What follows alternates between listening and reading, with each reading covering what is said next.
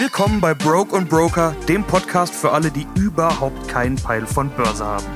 In den letzten Ausgaben habe ich euch ja die Faktoren vorgestellt, die ausschlaggebend dafür sind, dass die Börse, also einzelne Aktien oder ganze Indizes, steigen oder fallen.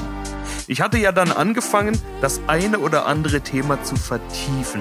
Das will ich auch diesmal wieder tun, aber dafür droppe ich einen Faktor rein, den ich gar nicht so deutlich betont habe, den ich aber auf keinen Fall unter den Tisch fallen lassen will. Die Saisonalität.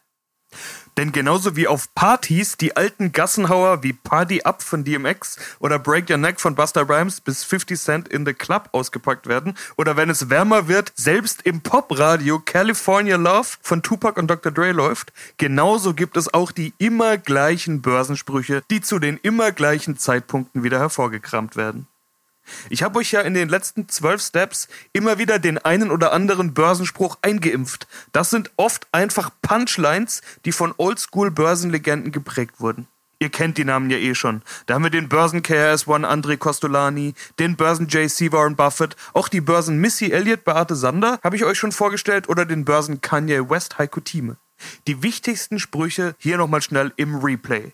Nicht alle Eier in einen Korb, hin und her macht Taschen leer, breit gestreut, nie bereut, the trend is your friend, greife niemals in ein fallendes Messer, renne nicht dem fahrenden Zug hinterher und, wenn man es so will, auch mein dauerndes Investieren, nicht spekulieren oder mein ständiges Fuck-Timing.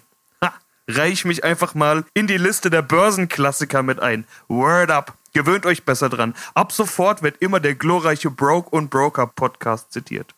Aber das tut ihr hoffentlich sowieso schon. Noch so ein alter Börsenspruch lautet Sell in May and go away. Also verkaufe im Mai und verpiss dich.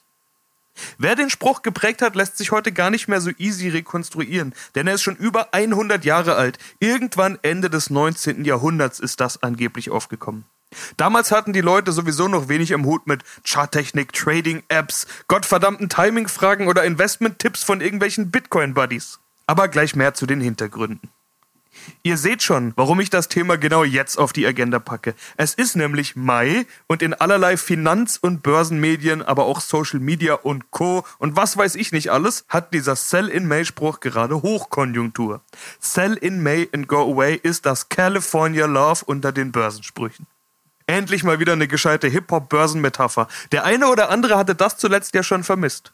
Dazu will ich mal Folgendes loswerden. Wem das hier zu viel Börse und zu wenig Hip-Hop ist, der sollte sich zwischendrin mal meine Radioshow anhören. Lautsprecher Radioshow 2.0 heißt das Ganze und findet ihr auf Soundcloud oder einmal im Monat Samstagabend auf Radio rdl.de. Soweit der Werbeblock für mich selbst. Zurück zum Sell in May and Go Away Thema. Das California Love unter den Börsensprüchen.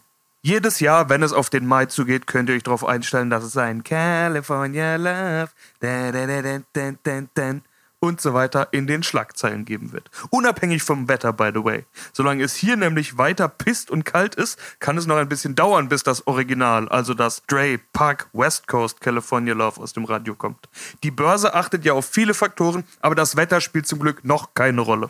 Wobei, Ganz so stimmt das nicht. Der Exkurs muss ganz kurz sein. Bei einzelnen Aktien kann das Wetter durchaus eine Rolle spielen. Versicherer und Rückversicherer wie Allianz, Münchner Rück, Hannover Rück und so weiter bekommen katastrophenartige Schlechtwetterstories natürlich doch zu spüren. Die Hurricane-Saison im Herbst ist ein ganz wichtiger Faktor und auch Dürre oder Hochwasser richten einen Haufen Schaden an. Und wenn alles am Arsch ist, dann muss die Versicherung zahlen. Und das drückt wiederum dann deren Gewinn. Außerdem haut es bei Agrarproduzenten wie zum Beispiel Südzucker rein. Wenn das Wetter nicht mitspielt, ist die Ernte schlecht. Das wirkt sich dann wiederum auf Produzenten von Agrarprodukten aus, beispielsweise Bayer Monsanto oder auch BASF. Außerdem gab es in den USA zum Beispiel gerade einen besonders harten Winter, sodass bei einigen Firmen die Produktion stillstehen musste. Das sieht man dann plötzlich in der Bilanz von Firmen, bei denen man es im ersten Moment gar nicht erwartet hätte. Das war zum Beispiel RWE oder Covestro im DAX. Ein langer und harter Winter wiederum hilft Firmen wie K plus S, die verkaufen nämlich Streusalz. Und natürlich wird dann deutlich mehr geheizt. Gut für Energieanbieter und Heizölproduzenten. Ihr merkt also, selbst das verdammte Wetter muss man irgendwie doch in seine Überlegungen mit einbeziehen. Aber zurück zum Thema. Ob der California Love Song Hochkonjunktur hat, liegt eher am Wetter als am Kalender. Nach den Sell in May and Go Away Überschriften Ende April und Anfang Mai kann man aber seinen Wecker stellen. Und genau so kommt auch jedes Jahr irgendwo die Diskussion auf, was denn dran sei an dem alten Börsenspruch. Hier meine Version der Story.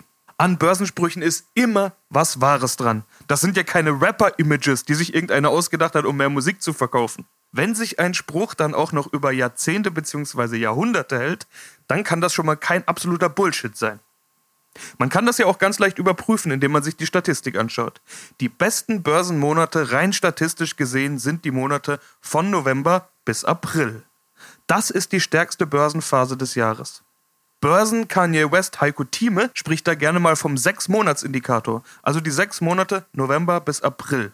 Die Rechnung geht so. Wer in den letzten 70 Jahren im Dow Jones nur in dieser Zeit investiert hätte, also immer Anfang November bis Ende April alles rein, Mai bis Ende Oktober alles raus, der hätte so aus 10.000 Dollar rund 1,2 Millionen Dollar gemacht. Hätte man genau das gleiche umgekehrt gemacht, also immer von Mai bis Oktober investiert, dann verkauft, dann wäre der Betrag bei unter 15.000 Dollar. Das ist schon deutlich. Beispiel 1 ist das 120-fache, Beispiel 2 gerade mal 30 Prozent.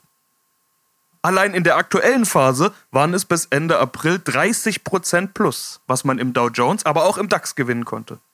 Muss also das Fazit jetzt sein? Scheiß auf alle Analysen und alles, was ich hier in den letzten zwölf Steps verzapft habe. Hier ist die ultimative Erfolgsstrategie. Antwort: Jein. Also ein bisschen Ja ist schon mit dabei. Zumindest wenn wir uns diese erfolgreiche Börsenphase anschauen. Da solltet ihr schon unbedingt dabei sein. Falls ihr nicht dabei seid oder wart, habt ihr die ja gerade verpasst. Selber schuld. Ich erzähle euch schon seit Anfang Februar, dass ihr verdammt nochmal investieren sollt. Ganz nebenbei. Hättet ihr das damals gemacht, hättet ihr gleich losgelegt nach Step 1, hättet ihr inzwischen auch wieder schöne 8% plus gemacht. So viel wie normalerweise im Schnitt im ganzen Jahr. Wäre auch schon mal nicht schlecht. Aber wie hat Lothar Matthäus so schön gesagt, wäre, wäre Fahrradkette. Heißt das, dass ihr jetzt Pech gehabt habt und bis November warten müsst? Genau das heißt es nämlich nicht. Schauen wir doch wieder in den aktuellen DAX-Chart. Wenn ihr letztes Jahr im Mai ausgestiegen wärt, bei knapp über 10.000 Punkten, dann hättet ihr bis November 2.000 Punkte verpasst. Immerhin 20 Prozent.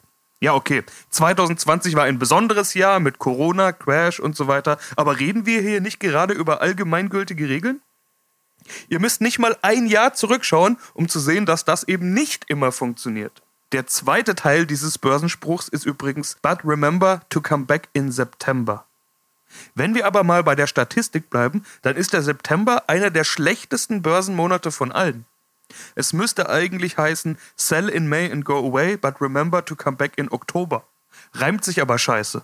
Und um Reime im weitesten Sinne geht es ja hier irgendwie auch.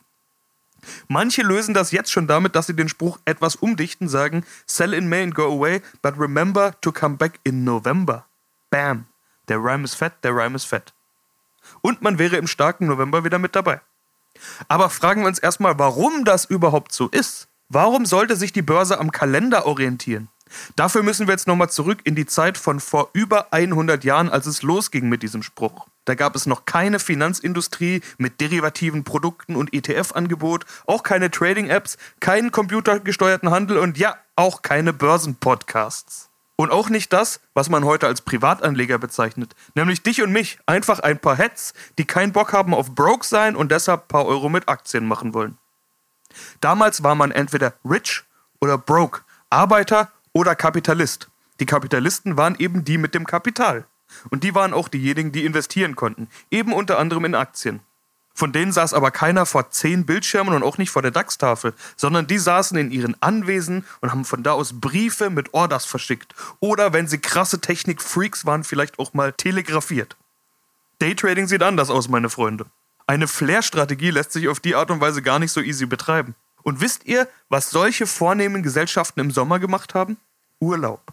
Und zwar richtig ausgiebig. Gab ja keine Autos oder Flugzeuge, um mal eben ein paar Stunden um die Welt zu jetten.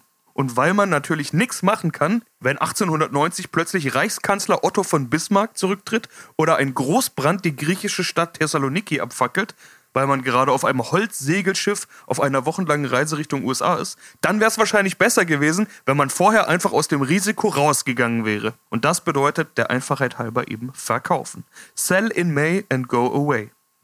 Das sah übrigens später nur wenig anders aus, denn auch als Börse schon ein echtes Business war mit einem Haufen Leuten, die hauptberuflich damit ihre Kohle verdienen und eine Menge Kleinanleger ihr Geld drin hatten, war das vor Internet und Smartphone gar nicht mal so easy, von Mallorca aus zu reagieren, wenn gerade alles fällt. Heutzutage geht das. Aber auch ein Fondsmanager oder Vermögensverwalter ist nur ein Mensch. Der hat auch mal Bock auf Urlaub und vor allem auch mal keinen Bock, sich die Scheiße dauernd anschauen zu müssen und gegebenenfalls zu reagieren. Da schläft man manchmal auch einfach gut, wenn man vorher raus aus dem Risiko ist. Deshalb hält sich bei Kritikern von diesem alten Börsenspruch auch oft der Vorwurf, dass der nur dafür da sei, damit Börsenhändler und Fondsmanager nicht so viel zu tun haben über den Sommer. Da sind wir nämlich auch wieder bei dieser selbsterfüllenden Prophezeiung. Wenn jeder immer von Sell in May redet und das dann vielleicht auch tut, dann braucht man sich nicht zu wundern, wenn der Sommer etwas schwächer wird. Und wenn die Nächsten dann sehen, dass der Sommer schwächer ist, dann verkaufen sie auch. Oder sie verkaufen nächsten Sommer dann eben auch. Herdentrieb, Kettenreaktion. Siehe Börsenpsychologie Step 12. In den Sommermonaten fallen die Kurse außerdem nicht unbedingt. Immer. Also jetzt drauf zu warten, kann verdammt schief gehen. Siehe wieder 2020. Aber oft ist das gehandelte Börsenvolumen gering, also es wird weniger Geld hin und her bewegt. Wenn da einer mal eine größere Position bei einer Aktie verkauft und eben nicht sofort die Käufer da sind, dann kann das schon mal für Minus sorgen. Warum sind umgekehrt die Monate November bis April dann so stark? Das liegt auch wieder ein bisschen an den Fondsmanagern und Vermögensverwaltern. Die müssen am Ende des Jahres ja vorweisen, was sie so geschafft haben. Der Kunde will Performance sehen. Wenn der Fondsmanager also irgendwann ausgestiegen ist, Sell in May beispielsweise, dann hat er ja Cash. Dafür braucht der Kunde aber keinen Fondsmanager. Cash kann er selber auf der Bank rumliegen lassen, dafür muss er niemanden bezahlen. Also versucht der Fondsmanager, das Geld so gut es geht wieder anzulegen, spätestens Richtung Jahresende. Da das ja traditionell die beste Börsenphase ist, finden sich genügend Möglichkeiten. Man spricht ja immer von der Weihnachtsrallye oder Jahresendrallye. Da steigen übrigens vor allen Dingen die Aktien gut, die sowieso schon auf der Gewinnerseite sind. Auch das sind wiederum die Profis.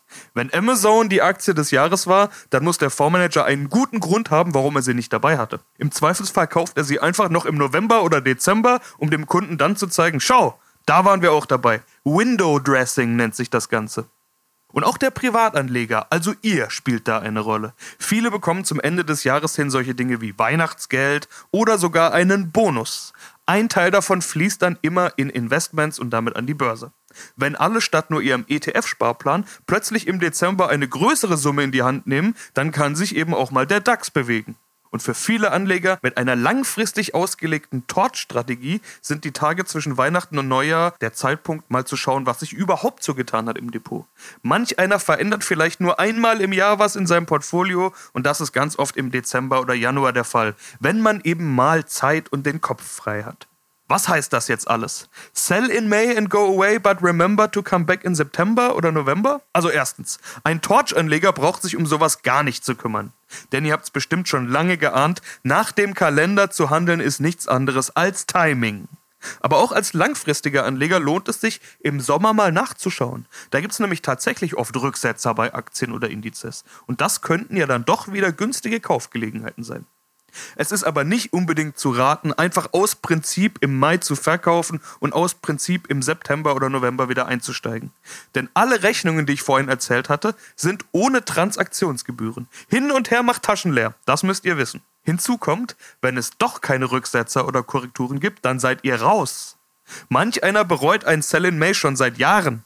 Es gibt auch Jahre, in denen wäre das genaue Gegenteil richtig gewesen. Statt Sell in May and go away, but remember to come back in September, hätte man 2008 es genau umgekehrt machen müssen. Im September verkaufen, danach kam nämlich die Finanzkrise. Ab Mai 2009 haben sich die Kurse dann wieder erholt. Das wäre der beste Einstiegszeitpunkt gewesen. Lässt sich hinterher wie immer ganz easy sagen. Und noch was. Keiner sagt, dass Sell in May bedeutet, dass man alles verkaufen soll und abwarten, bis man alles wieder reinbringen kann. Hier und da mal Gewinne mitnehmen und hier und dort zu niedrigeren Kursen im Sommer wieder einsteigen, ist eine absolut legitime Strategie. Aber es ist eben eher eine Flair-Strategie und natürlich eine Timing-Frage.